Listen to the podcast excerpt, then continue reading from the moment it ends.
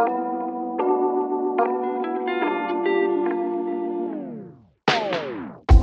Saudações, meus queridos e queridas, ouvintes e ouvintas, sejam muito bem-vindos. Quem fala aqui com vocês é o Henrique Amêndola e hoje teremos só mais um pitaco do segundo episódio da série de Boba Fett. Para quem não sabe, eu comecei essa cobertura na semana passada. A gente começou falando do primeiro episódio da série, no primeiro podcast do ano já. A gente terminou aquela cobertura que a gente estava fazendo da série do Gavião Arqueiro e já começamos essa embalados aí. E hoje a gente vai falar desse segundo episódio. É, para quem não conhece o podcast, eu falo dos spoilers, então tomem cuidado se você não viu o segundo episódio da série ou não tá acompanhando a série, não sabe, é, tomem cuidado. E se você gostar do podcast, por acaso, considere seguir a gente no Spotify para não perder o episódio. Eu lanço episódio todas as quintas-feiras. Nesse caso de coberturas das séries da Disney, eu lanço às terças. Então, é, fiquem atentos aí que toda semana tem episódio sem falta, beleza? Eu espero que vocês gostem de mais esse podcast aí, de mais uma cobertura. E é isso, beleza? Fiquem aí com a crítica do segundo episódio de Boba Fett. O livro de Boba Fett, né? Ó, eu tô esquecendo que o nome da série é o livro de Boba Fett. Mas é isso, fiquem aí com o podcast. Valeu!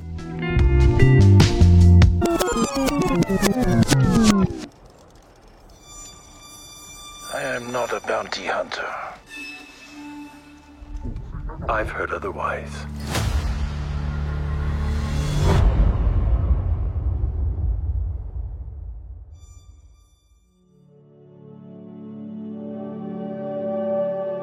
Assim como em Mandaloriano, essa série ela tem uma ca característica que eu gosto demais. É uma coisa que eu vivo é, enaltecendo aqui, vivo lutando por isso. é, não é uma luta, tá? Mas é algo que eu sempre venho falando que gosto muito e que várias séries deveriam fazer isso, que é trazer conflitos menores, conflitos pequenos e por episódio, né? Mandaloriano, se não me engano, principalmente na primeira temporada teve demais isso. Na segunda, obviamente, eles seguem com isso, mas na primeira tinha muito esses conflitos que são menores e que em cada episódio ele é iniciado e já finalizado no próximo no próprio episódio. E Boba Fett, o livro de Boba Fett, tem feito isso também, parece, né? Pelo que parece, cada episódio traz esses conflitos e resoluções no episódio mesmo, né? E são coisas às vezes pequenas que não fazem parte da bigger picture, né, da série. Enquanto, é, por outro lado, no, ao mesmo tempo, a série também se preocupa na bigger picture, né? Em Mandaloriano eles têm, têm todo o caso do Baby Yoda, né? Do Grogu e de toda aquela, daquela saga dele com a criança, né? E nesse aqui aparenta ser o presente, né? Essa série ela tem a divisão até agora entre presente e os flashbacks, o passado no caso, que são os pesadelos do Boba Fett. É, e agora, nessa série, o Bigger Picture parece ser esse presente, né? Que são mais os conflitos políticos. Para quem ouviu o podcast passado, a gente discutiu bastante sobre isso. E parece que vai ser muito isso. O presente vai ser esse Bigger Picture, enquanto uh, os flashbacks vão ter esses conflitos aí que são menores e que eu gosto demais, porque tem como trazer diversos tipos de conflitos aí, de, de cenários, de personagens diferentes, né?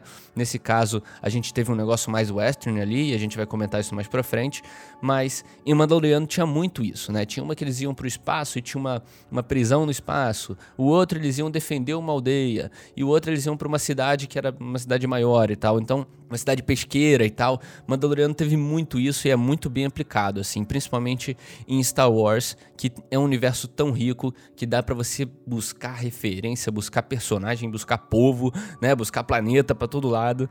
Então, é, eu acho que Star Wars combina demais com essa, com esse feeling de uma coisa menor, um conflito menor sendo resolvido por aquele herói, né, entre aspas. É muito legal. E nesse episódio, na parte do presente da série, né, na parte que a gente tá agora do Boba Fett como o Daimyo ali, né, ele entrega pouco, né? Tem muita pouca cena desse presente. É logo no começo do, do episódio também, né? Mas esse pouco, para mim, já é o suficiente para criar essa trama mais perigosa, né, para o futuro. No primeiro episódio aqui do podcast a gente discutiu bastante sobre como seria esses conflitos políticos, como a gente estava esperando que fosse. E esse episódio, e assim, assim, a gente não tinha muita coisa, né? Nesse primeiro episódio a gente acaba tendo que imaginar muitos conflitos. A gente citou até Game of Thrones aqui, com conflitos políticos e tal. Então ficou algo muito na imaginação, apesar de terem alguns personagens ali que tendem ali a parecer vilões políticos e inimigos políticos do Boba Fett, né? Mas esse episódio ele estabelece e apresenta personagens de fato é, como inimigos ali para esse cenário político que o presente da série está criando, né? E nesse caso são os gêmeos ali, que são os gêmeos Hutch, se eu não me engano, né? E a gente começa a ter uma imagem, né? A gente vê também o prefeito, que antes a gente não tinha visto, tinha que só, só imaginar, só tinha aquele conselheiro ali do prefeito. Agora a gente teve o prefeito e tudo mais. Então, ter um visual, né? Ter algo visual a respeito disso é muito melhor e a ameaça também acaba sendo criada através dessas imagens, né? E, e logo ali no encontro dele, antes até da aparição dos gêmeos e tal, na, no encontro dele com o prefeito, o prefeito acaba tratando ele como um simples caçador de recompensa recompensas, né? Não simples, é óbvio que os caçadores de recompensa são muito grandes, principalmente no universo de Star Wars, mas nesse caso, no, no cenário atual, Boba Fett não é mais esse caçador de recompensas, ele passou, é, é um ponto além disso, um, um nível acima disso, né? Ele agora é o como a gente falou no último episódio, ele é o rei do crime ali do, do lugar e tudo mais. Mas o prefeito continua apresentando esse desdém, né? Continua apresentando esse desprezo que ele tem ao personagem do Boba Fett, né? E to, tem todo aquele diálogo ácido, né? Da parte do prefeito, falando, admitindo, falando, ah, você que me comanda e tal, você que manda aqui e tal, sendo que ele é, claramente despreza ali o poder que o Boba Fett tem agora. Ele dá umas moedas, né? Como tratando ele como um caçador de recompensa. E aquele. Era só, só um comentário bem rápido aqui fora, um pouquinho. Aquele conselheiro do prefeito é um excelente ator, cara. O cara é incrivelmente desagradável, assim. Ele consegue passar aquela desconfiança incrível, cara. Muito bom. Ator, nem sei o nome dele. Talvez no próximo episódio eu traga aqui, porque ele é muito bom. É, mas é isso, e logo após tem todo um diálogo depois naquele espaço com aquela moça, que eu esqueci o nome, perdão, mas tem um encontro dele com os gêmeos, né? Os gêmeos Hutch. E assim, eu até queria fazer uma pergunta para vocês ouvintes, porque é algo que não me incomodou, óbvio, mas, porque eu gostei demais, mas pode ser algo a se pensar aí, pode ser algo que a gente pode parar para pensar que é o que vocês acharam deles terem buscado aí essa imagem, né? Essa imagem que a gente tem de um personagem, de um dos maiores vilões da franquia e trazer de novo a imagem, né? É óbvio que é, a, justifica, a justificativa é super válida, né? Existe a raça, existem os primos do Jabba the Hutt e eles estão naquele mesmo cenário. Isso é óbvio, pode acontecer, muito fácil de acontecer. O negócio é que a série traz essa imagem de novo para trazer essa sensação de um vilão. É, eu não sei se. Isso a gente pode pensar, obviamente, tá? O que eu tô falando não é necessariamente algo ruim da série ou uma falha, mas é o que a gente pode parar para pensar. É, se eles trouxessem uma imagem nova, uma imagem diferente, se seria melhor ou pior. É só um pensamento, eu não sei, mas. É, Sinceramente, me digam aí o que, que vocês acham. Eu vou deixar até uma caixinha aqui no Spotify para vocês responderem. Tem as caixinhas de pergunta aqui do Spotify que você pode clicar e responder. Mas é isso. E a gente acaba não tendo muita, muita coisa no, no presente mais, né? Ah, esqueci que tem também o Chris Santan, né? Que é aquele personagem que apareceu com um blaster gigante, né? E era super assustador, que era como se fosse o guarda-costas ali do, dos gêmeos, né? Que eu vi muita gente falando que ele veio do quadrinho, é um personagem muito importante nos quadrinhos e tal. Eu nunca li, li os quadrinhos de Star Wars, mas muito legal que eles trouxeram essa referência direto do. esse personagem, né? Direto dos quadrinhos e vai poder explorar aí a história dele. Vi que ele tem envolvimento com o Obi-Wan e no futuro futuro aí da série do Obi-Wan e tudo mais, a gente pode ter algum envolvimento do personagem. Muito legal ter visto essa referência, apesar de eu, na hora de estar assistindo a série, não ter pego por não ter assistido, por não ter lido os quadrinhos, né? Mas muito legal, mas de fato agora a gente não tem muito mais coisa. O presente, né, da série, ela não apresenta tantas coisas a mais. Eu acho que isso foram as principais coisas, né? I am not a bounty hunter. I've heard otherwise.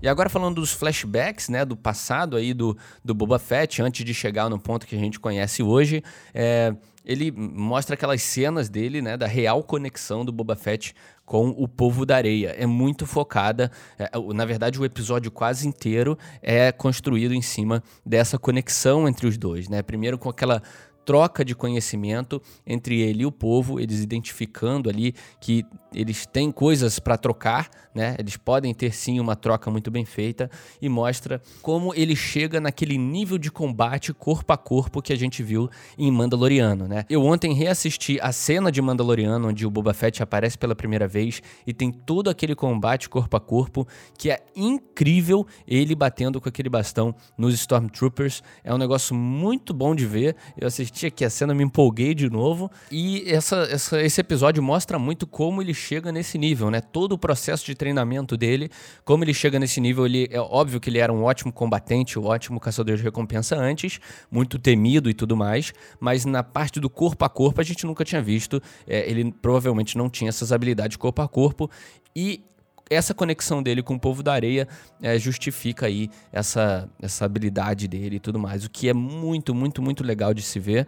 É, o episódio foca muito nisso. E em troca, ele acaba ensinando esse povo da areia a usar os speeders ali, né? Tem toda a cena, tem a cena dele indo pegar os speeders ali e tudo mais, que tem um combate, que tem também muitas referências aos filmes originais de Star Wars, é, que eu também não acho tão importante focar nisso, mas mostra ele ensinando ali o povo da areia a usar os speeders e tal, de certa forma, tem parte cômica também nisso, é, e acaba eles tendo um, em todo esse esse pedaço do episódio ele acaba tendo um papel de general ali, principalmente no ataque contra o trem, né? Ele promete é, atacar o trem, derrubar o trem e tudo mais, e ele acaba tendo esse papel de general dentro ali do povo da areia, né? Já que sem os speeders ali, sem o conhecimento que o Boba teve trouxe, né, através desses speeders, eles eram sempre reféns ali da passagem do trem. Sempre que o trem passava, eles perdiam provavelmente parte do povo, eles tinham um problema, era um problema para eles o trem, e, eh, como eu falei, eles eram reféns, não conseguiam se defender de certa forma, e o Boba trouxe essa possibilidade com os speeders, com o conhecimento que ele trouxe, ao mesmo tempo que o povo da areia devolve o conhecimento de combate corpo a corpo que eles têm e tudo mais, né? E a cena do trem é a primeira cena que tem mais ação aí dentro da série, e, cara, é incrivelmente empolgante, é no melhor nível aí dessas séries da, da Disney com Star Wars. É algo impressionante. A maioria das cenas de ação são muito bem feitas e essa não é diferente. Ela é muito empolgante e é puro western, né, cara? É muita influência de western, não só para essa cena, mas para todas essas novas séries, tanto Mandaloriano quanto o livro de Boba Fett tem muita influência de western né, nelas, né? Mandaloriano, propriamente dito, parece muito um cowboy, né? Em muitas cenas tem aquela, aquele enquadramento na altura da cintura, que é muito comum em filmes de western e tudo mais.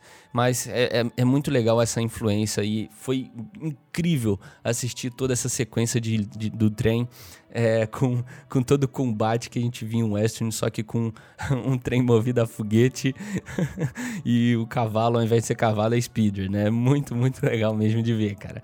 Achei muito maneiro. E logo após, após a derrubada do trem ali, né? A tomada do trem, que eles fazem muito bem e tudo mais. Tem todo o droid que controla o trem, o que é muito legal, as cenas dele e tudo mais. E depois a gente tem esse diálogo, né? Entre eles, é, do, do, dos caras que estavam no trem com o Boba Fett, né? E mostra todo, mostra ele defendendo muito o povo da areia e mostrando uma postura já diferente, né? A partir do momento em que ele toma essa postura de general e vai atrás do trem, parece que muda muita coisa, né? Ele deixa de ser aquele cara que foi trazido como prisioneiro e agora ele está defendendo, ele está se pondo à frente do povo da areia para dialogar contra os invasores da sua terra, olha só. E essa, essa postura, né? Esse jeito dele se, se retratar, esse jeito dele se portar na frente do inimigo, é, de uma forma mais política, né? Olha só, deve ser muito presente aí no presente da série, né? Porque agora ele tá tendo que tomar essa postura mais política, uma postura de diálogo é, e, e, dar comandos à pessoa, né? Nessa cena do trem é muito legal que ele fala: agora vocês vão para tal lugar, vai andando. E o cara, putz, mas vai andando, não vai dar para andar. Ele, ó, vai andando, se vira e tudo mais. Então, essa postura eu acho que vai ser a principal postura que a gente vai começar a ver agora no presente, né? No presente da série. E ele passa depois de tudo isso, depois dessa discuss... desses diálogos, né, que são diálogos muito bons, é, ele passa por um tipo de ritual, né, o que na minha opinião mostra essa conexão, uma conexão mais íntima dele com o povo da areia, né, explica muito é, depois, né, as vestes que ele está usando, também a arma que ele mesmo faz, né, o que são cenas incríveis, assim, é muito legal de ver todo o avanço que ele tem. É, de combate e de personalidade ali no, no ritual, né? Ele criando é, a arma dele, que agora não vou lembrar o nome do bastão, e também depois sendo vestido pelo povo da areia com as mesmas vestes, e são as vestes ali, a personalidade que a gente conhece ou reconhece, né? Em, em Mandaloriano, a gente vê ele com aquele capuz, com aquelas vestes do povo da areia, e só depois que ele pega a armadura de volta. Então, ver essa construção de personalidade, de personagem, de um novo personagem, é, através de todo esse ritual, que é, são cenas muito legais, e essa conexão tão bem feita com o povo da areia é muito legal, cara. E todo esse final do episódio, todas essa, essas cenas finais do episódio reforçam muito, na minha opinião, esse ar tribal que Boba Fett tem, o livro de Boba Fett tem. É um, um tom muito mais tribal do que. É claro que em Mandaloriano tinha muito esse ar também, principalmente vindo ali da trilha sonora, mas essa série é muito mais tribal é, em comparação a Mandaloriano. Não só com a trilha sonora também, mas agora com esses. Com, com essa conexão dele, esse ritual, essa coisa mais né, de tribo, né? Então é muito legal. Eu quero ver até mais disso no futuro. I am not a bounty hunter. I've heard otherwise.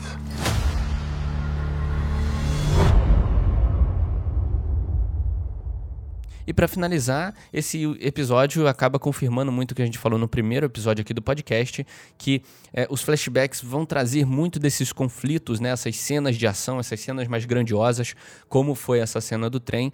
É, enquanto o presente ali prepara muito é, a parte política, os conflitos políticos, os diálogos ácidos, né, as indiretas. Então, todas essas coisas é, é, parecem, se, parecem se confirmar ainda mais. Né? E esse episódio também prepara muito, ainda mais, né, o terreno para o resto da série, com novos inimigos mais fortes, tanto politicamente quanto fisicamente. E coloca também um ponto final nessa relação dele com o povo da areia. Não deixa nenhuma dúvida de como foi construído aquele Boba Fett novo que a gente conheceu em Mandaloriano. O que eu acho muito importante principalmente pro cara que é muito fã e não gostou ali do novo Boba Fett que ele recebeu, né, cara? Eu acho que esse episódio ele mostra isso muito bem, até porque teve o episódio quase inteiro para fazer isso e explica de uma forma que para mim não tem erro algum, cara. É isso, pessoal. Esse foi o podcast da semana. Eu espero que todos vocês tenham gostado de mais esse pitaco da semana. E semana que vem a gente tem mais um podcast falando do terceiro episódio. Não percam. E como eu falei no começo, se você curtiu o podcast aqui, considere seguir a gente no Spotify para não perder nenhum episódio, nenhuma semana que sai sem falta, beleza? E como eu falei também no meio do episódio, eu vou tentar lembrar de deixar uma caixinha de pergunta aqui no Spotify que dá para vocês escreverem o que vocês acharam ali da aparição dos gêmeos Hutch. Beleza, pessoal? Espero que todos tenham gostado. Esse foi só mais um pitaco do segundo episódio de O Livro de Boba Fett. Valeu!